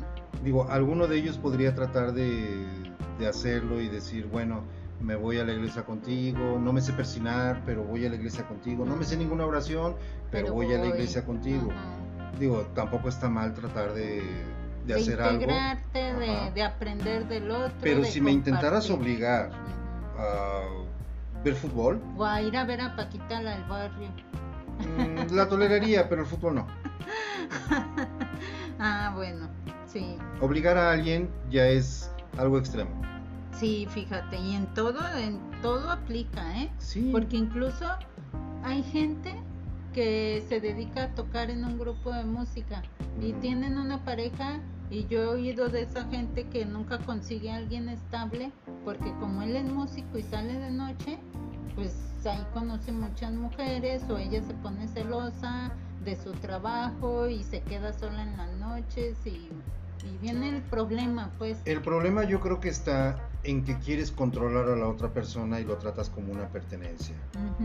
Porque lo que más tratas de cuidar es lo primero que vas a perder. Porque de tanto quererlo cuidar, lo vas a sí, obligar a que se vaya de ti. Sí, Es como una mascota, un perrito. No lo quieres ni que le dé la luz del día, no quieres que salga a corretear gatos, no quieres que haga nada. Y en cuanto abres la puerta, el perro sale corriendo. Sí. Lo mismo pasa con la gente. Lo quieres controlar tanto que no vea al mundo que cualquier cosa lo deslumbra. Sí. y sale corriendo esta persona. Entonces, el cuidar, el quererlos cuidar, que no vea a esta vecina porque está muy guapa y me lo va a quitar. de seguro es su trabajo y se le van a subir todas a querer cantar con él. ujú, O sea, y a veces ni pon- ponle que suceda, Sí. porque sí sucede. Pero ¿qué te ganas tú con cuidarlo? No, el que se quiere ir que se, se va solo. sí. Lo cuides o no lo cuides. Ujú, Sí. Tú le puedes decir, oye, ¿sabes qué? Tengo mi confianza en ti, pero si me defraudas, no te voy a dar otra oportunidad, te lo digo. Dejárselo claro. Sí, Y ya tú tranquila tu vida. exactamente. Sabiendo que hay alguien que te quiere y que está tocando una canción para ti en un lugar donde tú no estás, pero bueno. Que hay un montón de borrachas en minifalda y escotadas, pero al final de cuentas él está pensando en ti. Sí, él está tocando cada canción pensando en ti. Sí. Ay, cuando está uno enamorado así de recién, Sí, pues sí, es así. pero ¿a poco no podría ir la persona con él a tocar? Pero no todos los días. ¿Por qué no? ¿Qué se lo impide? No lo había pensado. Mira, si yo me casara con una bailarina exótica, una que está en el tubo, yo sí la iría a ver. Diría, bravo, qué bien. Ese paso está perfecto. Oye, ¿qué es eso que se te ¿Irías cayó? a cuidarla o irías a apoyarla? No, a apoyarla. No, de verdad, o sea, fíjate que muchos podrían decir, ay, este está bien menso. Pero no, si conociste a una persona haciendo lo que hace y así te enamoraste de esta persona, ¿por qué después le pides que cambie? Sí. Me ha tocado ver mucha gente que dice, ay, salió en minifalda y escotada. ¿Y cómo la conociste? Así. ¿Y entonces por qué no quieres que salga así? Sí. Es sencillo, o sea, te tienes que hacer la idea que tal y como la conociste así va a ser. Y no tienes por qué cambiarla. Para mí no tiene ningún sentido cambiar a la gente. No. La gente cambia sola. Sí.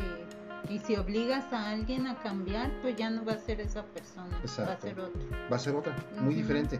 Y con rencores, y con amarguras, y Sí, con porque cosas aunque que te la van digan, dañando. ay, está bien, ya no voy a salir así, ya voy a comprar ropa más cerrada, se van guardando esas piedritas con rencores y coraje hacia ti, porque, mendigo, ahora sí, él sale en shorts y sale a platicar con la vecina y bien que a mí me prohíbe todo, ¿verdad? Ay, y si eh, la llega a ver platicando con algún vecino que, buenos días, buenos días, ¿qué te dijo?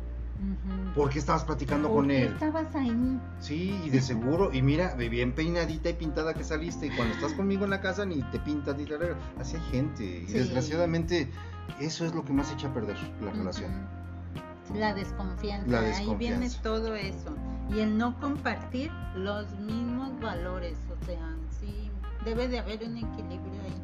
Sí, mira, es como cuando sales con la bolsa llena de dinero y traes tanto miedo de que te vayan a asaltar, Que te asaltan. que te asaltan. Sí. ¿Por qué? Porque vas demostrando el miedo, vas demostrando, vas cuidando la bolsa y, y tocándotela para ver si te traes el dinero ahí o la cartera, o sea, no, y cuando menos lo, eh, lo cuidas, te dura más. Sí. Ahí lo traes y de vuelta. Fíjate, es la ley de la atracción. Sí, eso. y a veces, por eso es ten cuidado con lo que piensas. Con lo que piensas. Ah, voy a estudiar más sobre eso.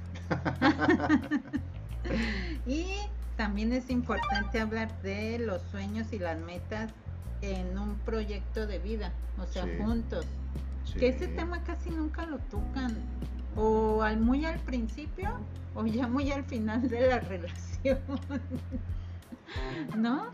Sí, es que no sé, como que de repente la gente no quiere o le da miedo o le da pena decir, oye, yo quisiera hacer esto durante este tiempo y planeo tal cosa, porque a veces sucede que tú lo dices y la gente te lo echa para abajo. Tu familia, tus amigos, tu pareja, oye, fíjate que estoy pensando en poner un negocio. ¿De qué? Eh, de lavado de trapeadores. ¿Cómo ¿Qué? se te ocurre? ¿Cómo se te ocurre? Ay, piensa, ¿por qué no eres un niño normal? ¿Crees que eso sea un negocio? Todo el mundo lava su trapeador en la casa. Sí, pero no lo saben lavar y mira mi producto, mi máquina, esto que yo inventé y no, no, no, eso está muy mal. Sí, O sea, por eso a veces da miedo platicarle a la pareja qué tienes pensado hacer. Bueno, pero ya es el mismo barco, ahí sí debes de platicarle a tu pareja tus Sí, y se lo platicas y te lo echa para abajo, es a lo que me refiero. Ah, Que si se lo platicas y te lo echa para abajo, vas perdiendo la confianza de decirle sí, otra vez. ujú. Pero es que hay maneras de decir las cosas. Si tú me dices de tus trapeadores, pues yo te diría, a ver, ¿qué material es? Si quieres vamos a verlos, a lo mejor le podemos meter un palo en vez de madera que astilla los dedos, porque yo soy la que trapeo, le ponemos Sí. uno de plástico y vemos el material y, y si me convences, pues ya lo hablamos. Pero no es de fabricarlos, es de lavarlos nada más. Ah. una lavandería de voy a la- trapeadores, a ¿no? la fabricación, de hacerlo nosotros. Sí. Bueno, también esa ya sería otra otra opción de negocio, sí, ¿no? ah, ya ves. Pero es que digo, a veces uno le tiene fe a sus ideas Ujú, y, y piensas que es una buena idea, pero a veces te desmoralizan. No te hacen ver la realidad, ah, te desmoralizan. sí. Es como tú que una vez inventaste, ay no, mejor ni lo digo, ¿verdad? No, pues ya me han ganado tantas de las cosas que he hecho que... Un extintor para carro. Sí, porque mi Sí, papá me, me decía que cuando me compré mi primer carro, Sí. que Renault 8, me encantaba ese carro. Estaba yo muy chico cuando lo compré y lo compré y mi- lo- el primer regaño fue, ¿cómo se te ocurre comprar algo de cuatro cilindros? Mm, ahí va Esos la carros primera ni bajada. duran, ajá. Sí. Segunda, esos carros malísimos y se queman. No están hechos para México. Vas a ver, te va a sacar todo el dinero del mundo. Ok. Dije, bueno, es que me gustó. A mí me gusta este coche, por eso lo compré. Además, ni estás en edad. Ok, déjame tenerlo, yo lo arreglo, me gano tu confianza y entonces te Ya demuestro que sí. Ok, ahí quedó el asunto. Dije, se queman. Bueno, pues me puse a idear una forma de, de si se encendía el, el motor o cómo evitar que el carro se llegara a quemar. Entonces automaticé un extintor. Y es algo que cuando yo lo estaba haciendo junto con la persona que me iba a soldar todas las, las tuberías, partes. otro señor lo vio, me dijo, oye, ¿me lo puedes hacer a mí también? Y le dije, yo no lo hago, lo hace él. Sí, pero es tuyo, ¿no? Bueno, yo le idea. dije cómo hacerlo, pero yo no tengo problema, o sea, nunca patenté ni nada. Pero sí, o sea, eso me llevó a una idea. Esa idea ya se la mostré a mi papá y me dijo, ah, muy interesante. Entonces, como que sí piensas. y ya me dejó tener mi carro. Pero antes es de en la torre, o sea. Pero lo hiciste, fíjate qué importante. A veces, fíjate que a veces el que te desmotiven te hace llenarte de coraje y decir, ah, ¿cómo no? Para que veas, lo voy a hacer y Sí. vas a ver que lo voy a lograr. A veces te, te levanta y a veces te deprime. Sí, pero no sé, yo traté de buscar el otro lado del enfoque, a no desmotivarme, Sí. porque dije, ya lo tengo. Pero ya traías la emoción. Sí, yo traía la emoción y dije, lo voy a usar y voy a hacer esto para que no se me queme. Ah, O sea, mi máquina se puso a trabajar y dije, a ver, te voy a demostrar y me gano tu confianza y me dejas Ajá. tenerlo. Sí, tenía 14 años. Ujú. Pero eso es muy importante con la pareja, fíjate, que te baje las pilas o que te diga, ay, sí, tú puedes, a ver, Sí. hazlo, ¿y cómo lo vas a hacer? Como un niño. Sí, la Porque verdad los es que hombres sí. son como niños. Ah. Sí, también. Fíjate, ahí va una Sí, anécdota, ¿no? Que mi papá llegaba y nos decía, muchachos, estábamos chicos, ¿quién es el más rápido para ir a- y venir de la tienda? Yo. Y mi hermano, no, yo. Y mi otro hermano, no, yo. No, no es cierto. A ver, ¿quién cree que haga menos tiempo para ir a la tienda y traerse esto? Yo. A ver, vamos a probar. La siguiente le toca al otro para ver si es más rápido. No, hombre, nos traían así y nosotros queriendo demostrar que éramos los mejores y los más rápidos. Sí, pero tu papá qué listo, ¿verdad? Sí, es, es una forma de motivarte. Sí, la Cuando te decían, ve a la tienda, es que no tengo ganas, que vayas a la tienda. Es que. Me da flojera, que vayas a la tienda, te estoy mandando. O sea, Ujú. en mi casa no llegaban a eso, jugaban con nuestra mente. Fíjate qué importante es eso. Sí, Y ahí entra también. Tan tarán. Ay, ¿qué Esto suena a novela de terror. a ver. El repartirse las tareas domésticas. Ay, eso sí es un casi dolor. Ningún hombre quiere hacer, pero cuando las hacen están, ay, yo no sé cómo puedes hacer tú esto, ay, no, es bien cansado, ay, mira, mejor yo hago la comida o lavo el coche mientras tú haces, mientras tú lavas los platos. ¿sí? Oye, ¿verdaderamente No lo ibas a poner como tema o me quieres quemar? Las dos cosas, Ok. y te aguantas. Pues, Ah, ¿ya qué? no es cierto. Pero ¿a poco no es un tema que se debe de tratar? Sí, Es que es pesado la, el área de la casa. Es si más tienes pesado. alguien que te haga la limpieza y haga todo eso, pues qué bueno que pague el hombre y que se haga todo. Pero cuando no, se deben de repartir Sí. las cosas. sí, de hecho todo debería de repartirse. Sí. Las presiones, el Ah. trabajo, todo. Sí, porque, sí digo, tú y yo trabajamos juntos. Sí. Pero hay, hay quienes trabaja y lo vemos aquí en donde vivimos, Sí. que la mujer se queda en casa y ellos son los que salen a trabajar. Sí. Y, a veces oímos cuando tienen fiesta que de repente se agarran del chongo. Ah, sí. Entonces, hay que repartir las labores de la casa, pero también las presiones del trabajo. Y lo económico. Porque es bien fácil decir, ay, qué bueno que ya llegaste. A nadie le dan la bienvenida cuando llega de trabajar. No. Qué bueno que ya llegaste. ¿Cómo te fue? Déjame, te sirvo la comida. no somos los virreyes, ¿no? Pero digo, una atención a la persona que viene de estar 10 horas en la calle, estrés. porque si consideramos 8 horas de trabajo, bueno, 9 con la hora de comida, más una hora de tráfico, se te convierten en 10, 11 horas fuera de tu sí. casa. Entonces, ¿quién ve lo que hace esta persona, No. hombre o mujer? Ujú. ¿No? Es más, calle. simplemente el hecho de ir en el traslado a tu trabajo es un estrés ya que te pone así, bueno, al menos a mí, Sí. me pone de malas el que se te atraviesa, el que te pita, el tráfico que no camina, que ya es tarde, que el de vialidad ya paró a uno y atoró el tráfico, o sea, hoy no. Sí, entonces digo, sí es bueno platicar y decir, ¿sabes qué?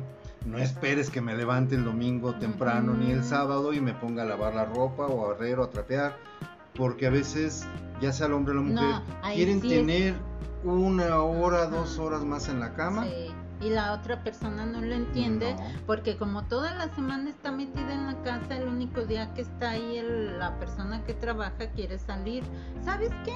Me vas a llevar a desayunar y temprano, porque si no se hace el gentío y a mí me gusta llegar temprano y no hacer fila y bla, bla, bla. Y de ahí nos vamos, si son católicos se van a misa y de ahí llevan a los niños al parque y se acabó el descanso del hombre. No o sea, ya no hubo descanso para el No, pobre.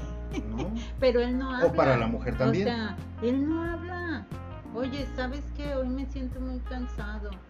No te puedes llevar todos los niños y mira, este, les prometo que para el otro fin sí los Es que puede pasar, pero... también te pueden decir, sí, aparte de que nunca estás en la casa, no quieres salir con nosotros, Ay, te oye, avergonzamos, no nos quieres, te vas a encontrar a la otra, o sea, Pobre hombre nunca está en la casa y el día que está no puede descansar porque es madrugar para ir a, a- a la iglesia, para ir a, la- a visitar a la familia de ella o de él, para ir a llevar a los niños a que se paseen, para ir a comer, para ir a cenar y llegan a las 10 de la noche y ¡pum! se fue todo el día de descanso el sí, pobre. y al día siguiente otra vez a madrugar.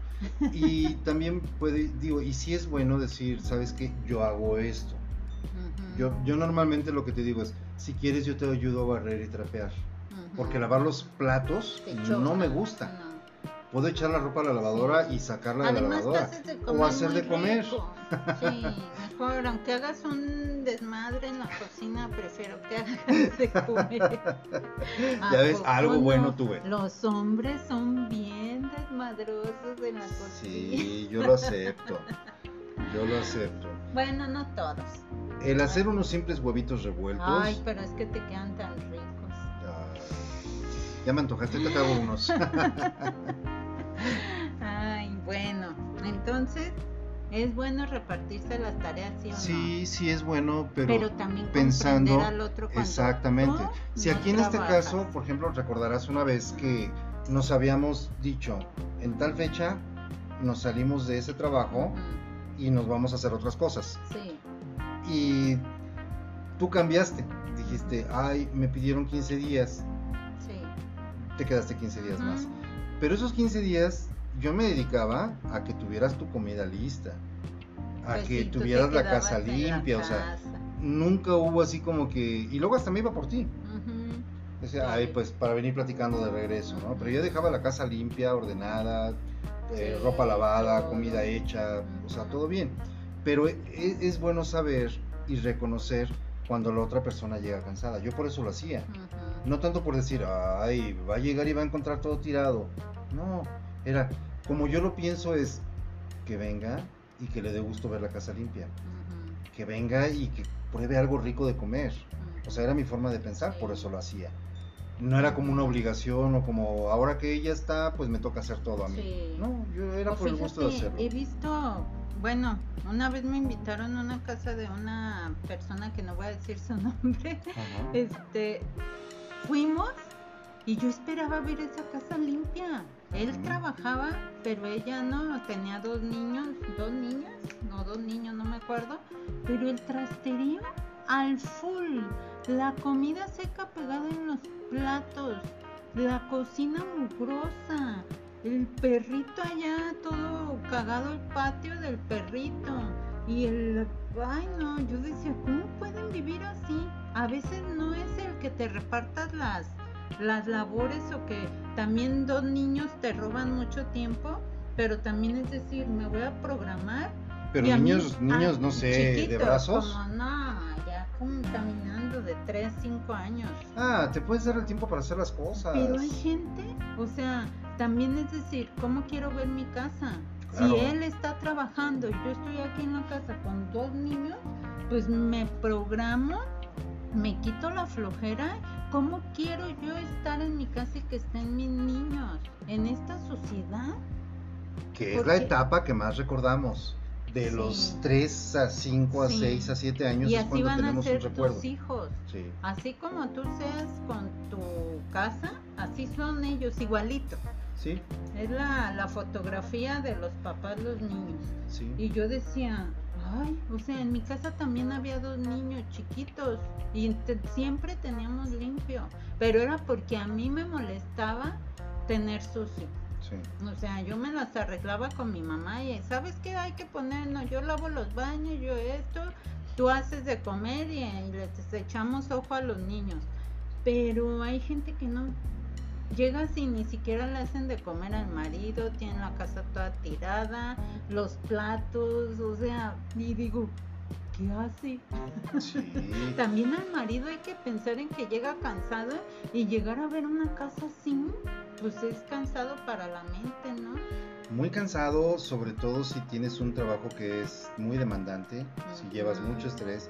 Y lo primero que quieres llegar es aventar todo, aventar el Sí. teléfono, aventar las cosas Comer, de trabajo, quitarte los zapatos sí. y bañarte y comer rico. Ujú. Y a veces no puedes porque ni siquiera hay una toalla en el baño, porque no hay... ¿Qué te preparo de comer? Nada, Ay, no. atención. Eso es horrible. Es horrible. ¿Qué es lo que quieres que te haga? Ay, pues es que Yo tengo hambre, ya es cena, o sea, y comí a la una de la tarde y fue un Sí. tentempié, o sea, mínimo, no sé, no me preguntes, hazme lo que quieras. Entonces ahí se tienen que llegar a acuerdos. Sí, ¿Verdad? forzosamente, porque si no, digo, ¿Sabes si uno qué? también lo pide, Yo como a tales horas, como mi tío, tengo un tío que él dice, yo, es como el, el dicho que tú dices, llegues o no a las 9 de la noche, quise hacer sexo a esa hora. Sí. No, así tengo un tío que, que dice, yo, mi horario de comida está estricto a las 2 de la tarde. Ah, haga mi esposa de comer o no haga, porque yo a esa hora como. Si no hay, pues yo me lo hago y, y yo tengo mi, mi, mi dieta estricta o mi horario estricto para comer. sí. Porque pues no, hay gente que es así, con los tiempos y con las comidas. Empiezan con- comiendo a las 2, a las 3, a las 4, a las 5 y hasta que terminan cena. Sí. Sí, ¿Cómo? sí, es que van recorriendo sus horarios. Ah. Ah, es que no me dio tiempo, pero déjame preparar. Ya son las 3. Ah. Ah, y, y- siempre vas postergando. Pero por ejemplo, si tú tienes horarios y dices, yo si no como a las 2, yo no me puedo pasar de esa hora porque me da mi gastritis o porque me tengo que tomar pastillas o no sé. Pero eso también se habla con la pareja. Sí. ¿Sabes qué? Sí. Pero es que hay cosas que no las puedes pedir. Si con una vez que, que- que le digas, Ah, oye, una vez, sí. yo como a las 2 de la tarde porque mi organismo está acostumbrado a esta hora. Si a la siguiente semana esta persona se le olvidó o no lo quiso hacer, ya no se lo pides. Yo, por ejemplo, soy así. Sí. Yo ya no lo pido. Yo es una sola vez, lo informo. Si no se da, yo ya no lo pido. O por ejemplo, también un acuerdo sería de que, oye, ¿sabes qué? Yo a las 6 de la mañana trabaje o no trabaje, a esa hora me despierto. O me gusta ir a- al parque a caminar y hacer ejercicio. Y la otra persona es bien dormilona. Sí. Yo al principio pues, sí te dije a ti, Sí. ¿sabes qué? A mí me gusta madrugar y, y si me oyes que estoy abajo es porque me bajé a hacer ejercicio. Sí. Eh, y si oyes ruido, te decía Sí.